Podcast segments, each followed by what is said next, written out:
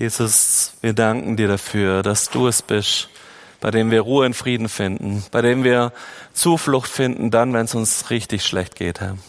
Wo wir aber auch Zuflucht finden, wenn wir uns freuen, Herr. Du bist derjenige, der da ist, der anwesend ist, der in unserem Leben steht und bei dem wir alles finden, was wir brauchen. Dafür danken wir dir in deinem Namen. Amen. Guten Morgen von meiner Seite. Ich bin Christian Rauschning, ich bin Pastor hier in der Gemeinde. Ich darf heute predigen, mal wieder. Ich habe äh, vorher mal geguckt, ich glaube, ich war vier Wochen nicht mehr hier und habe gepredigt. Das ist ein ganz schön langer Zeitraum und deshalb freue ich mich heute drauf, dass ich mit euch die Jesus ist-Reihe abschließen darf. Wir haben uns als Gemeindeleitung im Herbst gedacht, über was wollen wir predigen, was ist uns wichtig. Und wir haben gemerkt, bei all diesen unterschiedlichen Themen, die gerade auf uns einprasseln, wir wollen Jesus predigen. Wir wollen Jesus predigen, weil er die Hauptsache ist und weil er das ist, der uns immer wieder auch auf Spur bringt, der uns einen Fokus bringt, den wir als Gemeinde brauchen, den wir ganz persönlich in unserem Leben brauchen. Und ich weiß nicht, wer sich noch an alle Themen erinnern kann. Wir haben gestartet mit Jesus, ein Freund der Sünder. Wir sind weitergegangen, dass Jesus Gnade ist, dass Jesus die Hauptsache ist. Hans hat letzte Woche eine gute Predigt darüber gehalten, dass Jesus Freude ist. Und wir wollen heute abschließen mit Jesus ist da. Drei ganz kurze, einfache Worte, aber ich werde euch mit reinnehmen, was da dahinter steckt und was das für eine Realität in unserem Leben werden kann. Die ganze Serie zielt auch ein bisschen darauf ab, dass wir in unserem christlich geprägten Abendland 2000 Jahre christliche Religionsgeschichte, dass wir angefangen haben, uns ganz viel Gedanken zu machen, was Jesus denn alles ist. Und wir haben die absonderlichsten Themen und Theorien, was Jesus sein könnte und was er auch ist. Und wir haben Dinge entwickelt, die sind so Nebenschauplätze, die bestehen vielleicht manchmal aus einem Halbsatz aus der Bibel und wir haben eine Theologie daraus entwickelt. Aber wir müssen immer wieder zurückkommen zu dem Punkt, dass wir sagen, wer ist denn Jesus? Wie war sein Charakter? Was waren seine Hauptthemen, die er gemacht hat in dieser Zeit, die er hier gelebt hat? Weil wir als seine Nachfolger, wir dürfen immer wieder drauf uns besinnen und sagen, hey, so will ich auch werden. Das ist auch mein Ziel, so zu werden, wie Jesus ist, so zu handeln, wie er hier auf der Welt gehandelt hat. Und deshalb gucken wir uns in der Predigtserie immer wieder Szenen an, wie Jesus war, was er getan hat, was er ähm, ja, gemacht hat, wie er umgegangen ist mit Menschen, was ihm wichtig war, was seine Prioritäten waren, um davon zu lernen. Die ganze Predigtserie ist ähm, inspiriert von dem Buch von Judah Smith, ein Chicagoer Pastor, Wer das volle Programm haben will, der muss das Buch noch lesen, weil wir werden zwei seiner Kapitel nicht predigen. Wir werden heute den Abschluss machen. Ähm, sehr zu empfehlendes Buch, lässt sich sehr, sehr einfach lesen. Der Mann sagt von sich selber, sein Gehirn funktioniert wie eine Kühlschranktür, wo lauter Post-it-Zettel drauf sind. Und so predigt und so schreibt er auch in seinem Buch. Er hat lauter kleine Gedanken, die man echt schnell erfassen kann, die nicht unbedingt groß tief sind, vielleicht manchmal bloß ein Satz weit sind. Aber so funktioniert der Mensch und deshalb lässt sich sein Buch auch so entspannt und gut lesen. Wir werden uns heute eine Szene aus der Bibel angucken, die mich selber auch wieder neu berührt hat. Und zwar, wir gehen in Johannes 11 und lesen die Verse 1 bis 5 zusammen. Ein Mann war schwer krank, Lazarus aus Bethanien. Das ist das Dorf, in dem Maria und ihre Schwester Martha lebten. Maria war es, die später Jesus mit Öl gesalbt und mit ihren Haaren seine Füße abgetrocknet hat. Der kranke Lazarus war ihr Bruder. Die Schwestern ließen Jesus die Nachricht zukommen, Herr, sieh doch, der, den du lieb hast, ist krank. Als Jesus das hörte, sagte er, diese Krankheit führt nicht zum Tod. Sie soll vielmehr die Herrlichkeit Gottes zeigen, denn durch sie soll die Herrlichkeit von Gottes Sohn sichtbar werden. Jesus liebte Martha und ihre Schwester und auch Lazarus. Was für eine spannende Art und Weise, Jesus auf ein Problem hinzuweisen, oder? Ich weiß nicht, wie du und ich da ticken würden in so einer Situation. Ich glaube, ich würde zu Jesus gehen und sagen, guck mal, ich bin krank. Ich derjenige, der schon so viel für dein Reich getan hat. Ich derjenige, der Pastor ist, der so viel investiert in dein Reich. Ich bin jetzt krank. Herr, du musst doch jetzt mal handeln. Oder? Oder ich, der wohlverdiente Mitarbeiter dieser Gemeinde, der sich so viel in dein Reich investiert, ich bin jetzt, mich hat eine Krankheit ereilt. Du musst doch jetzt mal handeln. Jetzt gucken wir mal ganz genau hin, was diese Schwestern sagen. Die erwähnen nicht den Lazarus, der so viel tut für das Reich Gottes, sondern sagt, Herr, den, den du lieb hast. Das ist ein ganz anderer Ansatz. Der, den du liebt hast, der ist krank. Und Jesus liebte Martha, ihre Schwester und auch Lazarus in Vers 5. Ich habe ganz am Anfang diese Frage an dich, ob das in dein Weltbild, in dein Gottesbild passt, dass Jesus dich liebt, dass er dich heilen will, dass er dich berühren will, dass er sich um dich kümmert, weil Jesus dich liebt. Ich weiß, dass viele von uns ein Bild haben von Jesus, das nicht unbedingt von Freundschaft geprägt ist. Aber Jesus hatte Freunde. Jesus hatte Menschen, die er liebte. Jesus hatte Leute, wo er gesagt hat, die habe ich lieb. Und Jesus scheint es so arg gezeigt zu haben, dass Martha sofort auf die Idee kommt zu sagen, du, Lazarus ist krank, den, den du lieb hast. Das scheint was ganz tief in dem Herzen von der Martha verwurzelt zu sein, von Maria verwurzelt zu sein, dass sie wissen, Jesus liebt unseren Bruder und er liebt auch uns. Jesus scheint eine Ausstrahlung gehabt zu haben und scheint es auch gesagt zu haben, scheint diese Freundschaften so gelebt zu haben, dass die Leute um ihn herum das gespürt haben. Und ich darf mich fragen, spüre ich das immer noch? Tut Jesus das mir immer noch sagen, ich glaube, er sagt's. Die Frage ist, passt's in mein Bild? Oder habe ich doch eher das Bild von Jesus, dass er vielleicht auf meine Schuld sieht, dass er eher vielleicht drauf guckt, wie viel Leistung ich für ihn bringe? Nee, der, den du lieb hast. Und Jesus liebt uns genauso. Wie zeigt sich diese Liebe Gottes?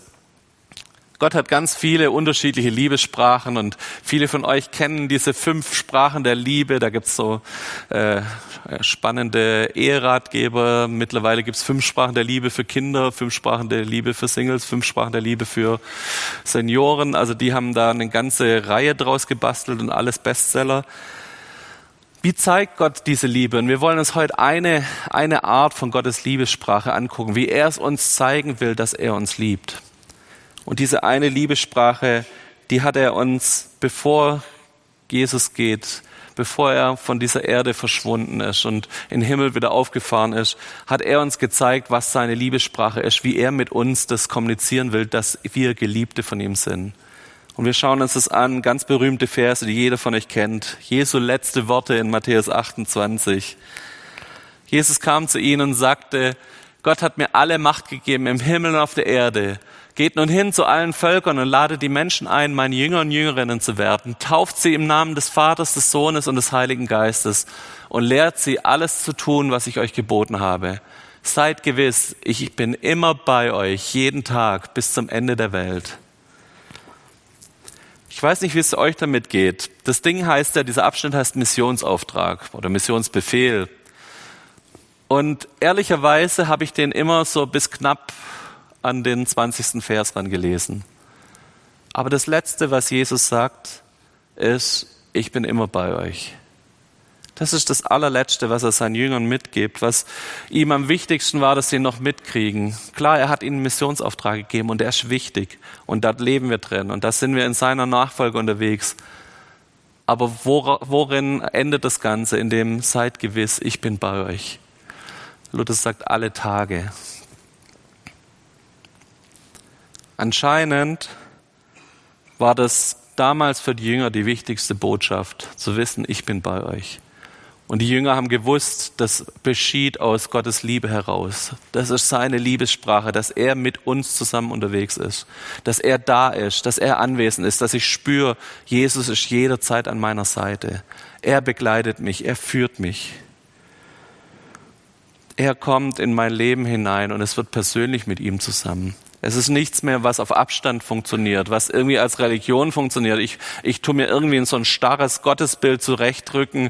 Das ist dann immer so und es bleibt so. Nee, da ist jemand, der ist die ganze Zeit neben mir. Der kennt mich in meinen guten Zeiten, der kennt mich in meinen schlechten Zeiten. Und er sagt, egal wie es dir geht, ich bin bei dir. Jeden Tag, immer. Ich bin nicht nur da, wenn du gut bist, wenn du Leistung bringst, wenn du nicht sündigst, sondern ich bin immer da in der größten Sünde, ich bin neben dir, ich bin da. Wie reagierst du darauf? Manchen Leuten macht es Angst. Und ich komme auch noch aus so einer Zeit, wo man in der Kinderstunde den Kindern erzählt hat, Gott ist immer da und er sieht alles. Kennt ihr das? So ein bisschen Big Brother Überwachung. Der große Gott. Genau. Da kommt jemand von oben und guckt die ganze Zeit auf dich. Schaut die ganze Zeit, was du machst. Und ich weiß nicht, wie es dir geht, wenn ich sage, Gott ist immer da. Kriegst du dann Angst? Hast du Angst vor dieser Überwachung, dass Gott dich überwacht? Oder spürst du diese Liebessprache Gottes, der sagt, ich trage dich durch, ich bin da. Und besonders wenn du schwach bist, ich bin da. Er ist da, er hört zu, er teilt mit dir das Leben. Meine Frage an dich, und das ist die zweite für heute, bist du empfänglich für diese Liebessprache? Bist du bereit, das aufzunehmen und zu spüren, was das heißt, dass Gott immer mit dir ist? Bist du bereit, das auch zu spüren, ja, und dich darauf einzulassen, wenn du es vielleicht gerade nicht denkst. Wenn du denkst, ich bin jetzt gerade ganz weit weg von Gott. Ich habe das und das und das gemacht. Wie kann da Gott da sein? Nee, Gott sagt, ich bin immer da. Wenn du denkst, bei der und der Aktion, da war Gott bestimmt nicht da. Bei dem und dem Leid kann Gott doch nicht da gewesen sein. Doch, Gott ist da. Und er ist es, der dich durchträgt. Ich habe vorletzte Woche mit Ben zusammen ähm, eine Serie über Jesus geguckt, The Chosen, sagt vielleicht vielen von euch schon was. Das ist eine Serie, die im Internet läuft, wo Jesus sehr, sehr realistisch und relativ bibeltreu und bibelnah gezeigt wird. Und in der Serie wird Matthäus als jemand dargestellt, der schon in ganz jungen Jahren geflüchtet ist aus dem jüdischen Glauben der sich auf die Seite der römischen Besatzer geschlagen hat, der Zolleinnehmer wurde, der auch deshalb nicht mehr in die Synagoge konnte, weil er sich ja mit den Besatzern zusammengetan hat, der für die das Geld eingesammelt hat und die Juden unterdrückt hat mit Strafzöllen und von denen mehr genommen hat, als er eigentlich dürfte. Und dieser Matthäus bekehrt sich auf wunderbare Weise. Jesus ruft ihn als seinen Jünger und sagt, Matthäus, ich möchte, dass du mir nachfolgst. Und Matthäus kommt in diese Jüngerschar hinein und merkt, mir fehlt ganz viel Wissen. Die anderen kennen die halbe Tora auswendig, die können Psalmen rezitieren, die wissen, was es heißt, dass der Messias wiederkommen wird und die haben ganz viel verinnerlicht und Matthäus hat es einfach nicht drauf. Der hat den Teil der Toraschule einfach übersprungen, hat sich gleich auf die Zahlen gestürzt als guter Zolleinnehmer. Und er fragt dann irgendwann bei den Jüngern nach und sagt, sagt mir mal, was ist euer wichtigster Vers, den ich lernen muss? Was sollte ich wissen über Gott? Welchen Vers soll ich anfangen auswendig zu lernen? Und sie geben ihm dem Psalm 139 mit. Davon bloß ein Vers, aber ich möchte euch heute diesen Psalm in einem größeren Abschnitt lesen. Und ich möchte euch einladen, dass ihr die Worte mal vielleicht ein bisschen anders auf euch wirken lasst. Wenn ihr das wollt und wenn ihr das könnt, dann macht doch mal die Augen zu und lasst euch mal drauf ein, was Gott, ja, wie Gott beschrieben wird in diesem Psalm, wie seine Gegenwart beschrieben wird. Herr, du hast mich erforscht und kennst mich genau. Ob ich sitze oder stehe, du weißt es. Meine Absicht erkennst du von fern. Ob ich gehe oder ruhe, du merkst es. All meine Wege sind dir bekannt. Noch liegt mir kein Wort auf der Zunge, schon weißt du, Herr, was ich sagen will. Von hinten und von vorn hast du mich umfasst und hast mein, deine Hand auf mich gelegt. Zu wunderbar ist dieses Wissen für mich. Es ist mir zu hoch, ich kann es nicht begreifen. Wohin könnte ich gehen vor deinem Geist und wohin fliehen vor deiner Gegenwart? Würde ich in den Himmel steigen, du bist dort. Würde ich mich in der Unterwelt verstecken, dort bist du auch. Würde ich hochfliegen, wo das Morgenrot leuchtet, mich niederlassen, wo die Sonne im Meer versinkt, selbst dort nimmst du mich an die Hand und legst deinen starken Arm um mich. Könnt ihr es ein bisschen spüren, wie Gottes Gegenwart über unserem Leben ist? Dieser Psalmschreiber hat das, glaube ich, ganz wunderbar auf die Reihe bekommen, zu verstehen, wo Gott überall bei ihm ist und wie weit er ihn durchträgt. Gottes Liebessprache, Nähe, Zeit mit dir, Gegenwart. Er ist da, er versteht dich, er hört dir zu.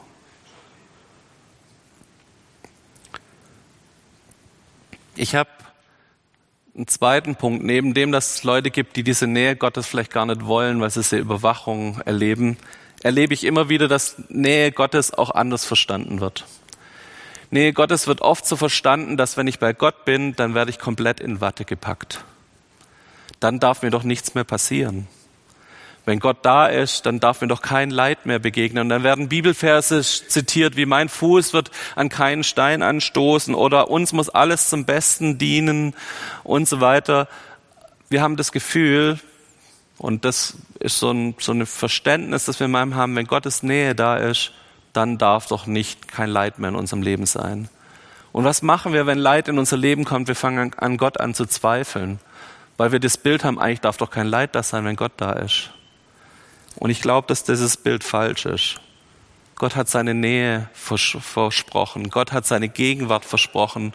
Und diese Gegenwart ist da bei unserem Leben, aber es das heißt noch lange nicht, dass wir hier in Watte gepackt werden. Leider müssen wir hier in der Welt auch Leid aushalten und Leid ertragen. Und ich möchte euch eine Geschichte, ja, einfach noch erzählen am Ende der Predigt, wo jemand mit ganz viel Leid konfrontiert wurde, aber es trotzdem geschafft hat, in dieser Nähe Gottes zu bleiben und daraus übernatürlich durchgetragen zu werden. Ich möchte euch die Geschichte erzählen von Horatio Stafford. Ich habe euch ein Bild mitgebracht. 1828 bis 1888. Der Mann war ein berühmter Anwalt in Chicago, hat alles, was er verdient hat als Anwalt in Immobilien ähm, investiert, hat dadurch ganze Wohnblocks gekauft und es kommt, wie es kommen muss. 1870 hat ein großer Brand halb Chicago verbrannt und der Wohnblock, der ihm gehört hat, ist bis auf die Grundmauern abgebrannt. Insgesamt sind über 300 Menschen gestorben bei diesem großen Brand in Chicago und über 100.000 haben ihre Wohnungen verloren. Für ihn war das ein finanzieller Ruin, weil alles, was er an Geld hatte, in diesen Häusern gesteckt ist und die waren weg. Kurz drauf, er hatte vier Töchter und einen Sohn. Sein vierjähriger Sohn stirbt an Scharlach. Sein Nachfolger ist damit auch noch weg. Und er hätte, glaube ich, allen Grund gehabt, er als Christ jetzt in ein tiefes Loch zu fallen und dem Leid einfach auch nachzugeben. Aber es kommt noch schlimmer. Sie waren befreundet mit einem großen Evangelisten damals, D.L. Moody. Das war einer der Erweckungsprediger zu den Zeiten. Da gibt's noch bis heute richtig spannende Predigten. Ich habe erst vor kurzem ein Buch von ihm gelesen. Der hat in England so eine große Erweckungstour gemacht, hat gepredigt in größeren Kirchen und in größeren Veranstaltungen. Und Horatio hat beschlossen, mit seiner ganzen Familie dort nach England zu fahren, um diesen Prediger, diesen Evangelisten zu unterstützen. Kurz bevor das Segelschiff losfährt, kriegt er einen Anruf, es gibt Streitigkeiten über die Grundstücke, die abgebrannt sind. Er muss da bleiben, er muss das regeln. Seine Familie mit den vier Töchtern, seine Frau mit den vier Töchtern steigt in dieses Schiff. Sie fahren bis kurz vor England und im Nebel stoßen sie mit einem anderen Schiff zusammen. Dieses Schiff geht unter, alle vier Töchter sterben, bloß seine Frau überlebt. Und seine Frau schickt ihm ein Telegramm aus England, allein gerettet, komm bald. Der Mann weiß, seine vier Töchter sind tot, sein Sohn ist tot, er steht vor einem finanziellen Fiasko, weil seine ganzen Immobilien verbrannt sind. Er geht in das Schiff, er sucht sich die nächste Schiffverbindung nach England, fährt dann vier Wochen später von Amerika nach England. Und als er, als der Kapitän ihm sagt, dass sie jetzt ungefähr über dieser Stelle sind, wo seine vier Töchter ertrunken sind, wo das Schiff havariert ist, fängt er an, ein Gedicht zu schreiben. Er schreibt ein Gedicht, wenn Friede mit Gott meine Seele durchdringt, ob Stürme auch drohen von fern, mein Herze im Glauben doch allezeit singt, mir ist wohl, mir ist wohl in dem Herrn.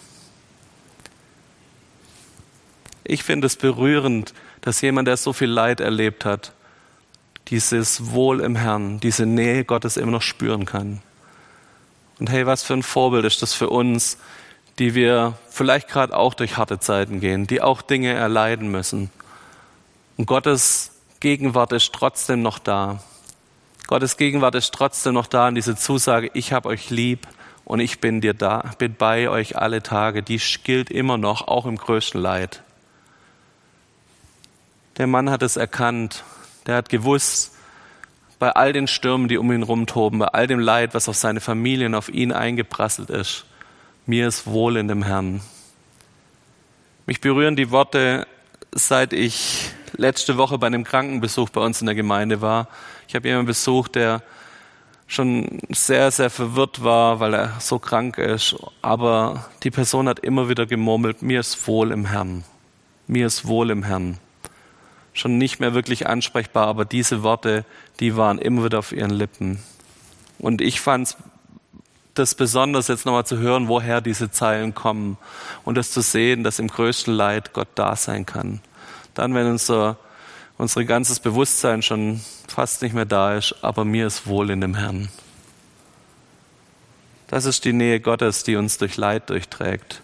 Das ist diese Nähe Gottes, die solche Zeilen entstehen lassen, wenn es uns am schlechtesten geht. Wie sieht es bei dir heute aus? Wo stehst du mit deinem Gott? Bist du auf Entfernung gegangen, auf Abstand, weil du Angst hast vor Überwachung? Bist du auf Abstand gegangen, weil du denkst, Gott kann ja gar nicht so gut sein, weil mir passiert ja auch Böses in meinem Leben und mir geht's ja auch nicht so gut und ich muss leiden und Corona war ja auch was, was mich mitgenommen hat. Kannst du das wieder von Herzen sagen, dass du diese Liebe Gottes spüren darfst in deinem Leben, dass er da ist, dass seine Nähe da ist, dass er dich durchträgt, auch durch die harten Zeiten. Gott ist da. So ein ganz einfacher Satz. Aber was bedeutet das für dein Leben? Ich glaube, das kann unser Leben umkrempeln, wenn wir diesen Satz bis ins letzte Detail verstanden haben. Wenn wir verstanden haben, was es bedeutet, dass seine Nähe über unserem Leben ist, seine Gegenwart. Wenn du keine persönliche Beziehung mehr zu ihm hast wenn du spürst, diese Gegenwart Gottes ist nichts, was du, wo du sofort merkst, da ist Liebe Gottes über meinem Leben. Wo du nimmer spürst, dass dieses Gott ist da bedeutet, dass Gottes Liebessprache an dein Herz rankommt, dann wünsche ich mir, dass du heute reagierst. Mich hat es nochmal neu angesprochen, zu reagieren, dass ich Gottes Nähe wieder neu spüren darf. Und da, wo ich verzweifelt bin, da, wo ich Not habe, da brauche ich es besonders, dass Gott reinspricht. Da, wo ich ja, versag, wo ich nicht so laufe, wo ich denke, da will mich Gott haben, besonders da brauche ich, dass ich Gottes Nähe spüre, weil diese Nähe Gottes ist es, die mir Kraft gibt, dahin zu kommen, wo Gott mich haben will, wo er mich sieht, wo er mit mir handeln kann, wo er mich verändern darf. All das passiert nicht durch meine Leistung, all das passiert nicht dadurch, dass ich ein Bild habe, dass Gott irgendwas von mir will, sondern das passiert dadurch, dass Gottes Nähe über meinem Leben ist.